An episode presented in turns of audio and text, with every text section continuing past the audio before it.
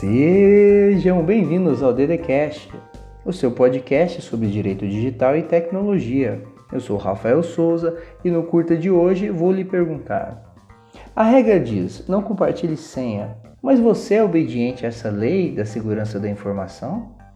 É provável que a resposta seja não. E eu digo mesmo, pois também compartilho as minhas senhas. Mas a questão é: como é feito esse compartilhamento? Se você envia a senha por e-mail, WhatsApp, Facebook, ou se ainda tem uma planilha com a lista de todas as senhas da sua empresa, da família ou do seu projeto, saiba que isso coloca em risco a segurança de todos. Mais grave ainda se a senha é a mesma para todos os serviços, pois se alguém descobre um password, descobre todos os seus segredos online. Mas alguém pode se perguntar: Bom, eu trabalho em uma empresa onde as pessoas do mesmo setor utilizam a mesma senha. Eu também compartilho a senha do Netflix, Spotify, site de banco e arquivos na nuvem com a minha família. Como faço isso? Ou melhor, como devo fazer para manter a minha segurança? Cada senha compartilhada deve ser única. Ela não pode ser igual ou semelhante a outra senha que você já utiliza. Vamos imaginar o seguinte: e se a pessoa que você compartilhou a sua senha não for mais confiável? Se não for mais seu funcionário, amigo, namorado ou marido? E se o computador ou o celular dela, dessa pessoa, tiver um vírus? Ora, Dedecaster, não coloque em risco toda a sua vida online e não tenha trabalho de trocar a senha de todas as contas depois que você tiver algum problema. Facilite a sua vida. Use uma senha única para cada serviço. Você já pensou se uma pessoa não autorizada tem acesso ao banco de dados da sua empresa? Ao seu Facebook, Instagram, ou então aos aplicativos de namoro e relacionamento?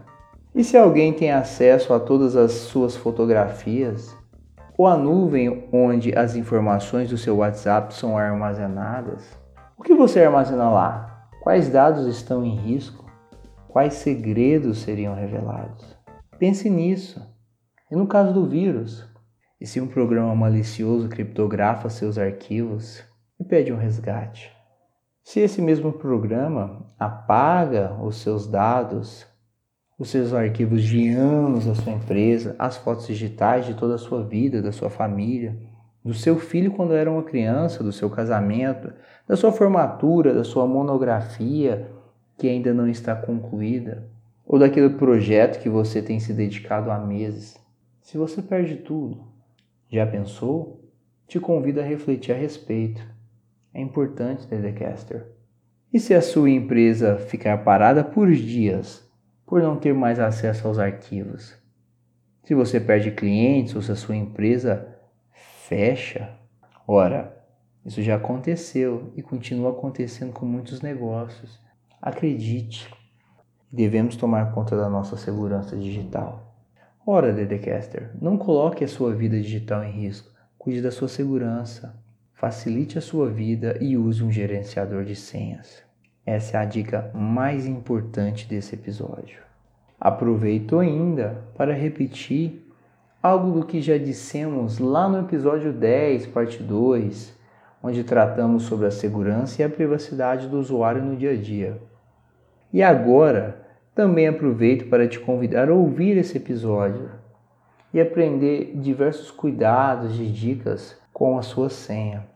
Mas vamos lá! É importante dizer que, com o gerenciador de senha, o segredo é compartilhado dentro de um ambiente seguro e criptografado.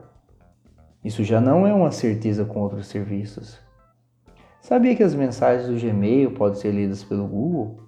Sabia também que o Facebook é acusado de divulgar conversas privadas? Não arrisque, esteja seguro. E com o gerenciador de senha, você passa a ter mais segurança e fica muito mais fácil gerar uma nova senha para cada serviço. Vale a pena experimentar. Não coloque a segurança digital do seu projeto, empresa ou família em risco. Cuide da segurança de todos. E para colocar em prática as dicas aqui passadas, eu vou deixar nas referências uma lista sobre vários serviços de gerenciamento de senha. Veja, pesquise e utilize o que mais combina com você. Por hoje é só. Muito obrigado por ouvir. Acesse nosso site Direito Digital Cash ou também o nosso Instagram Direito Digital Cash. E até a próxima. Um grande abraço e obrigado.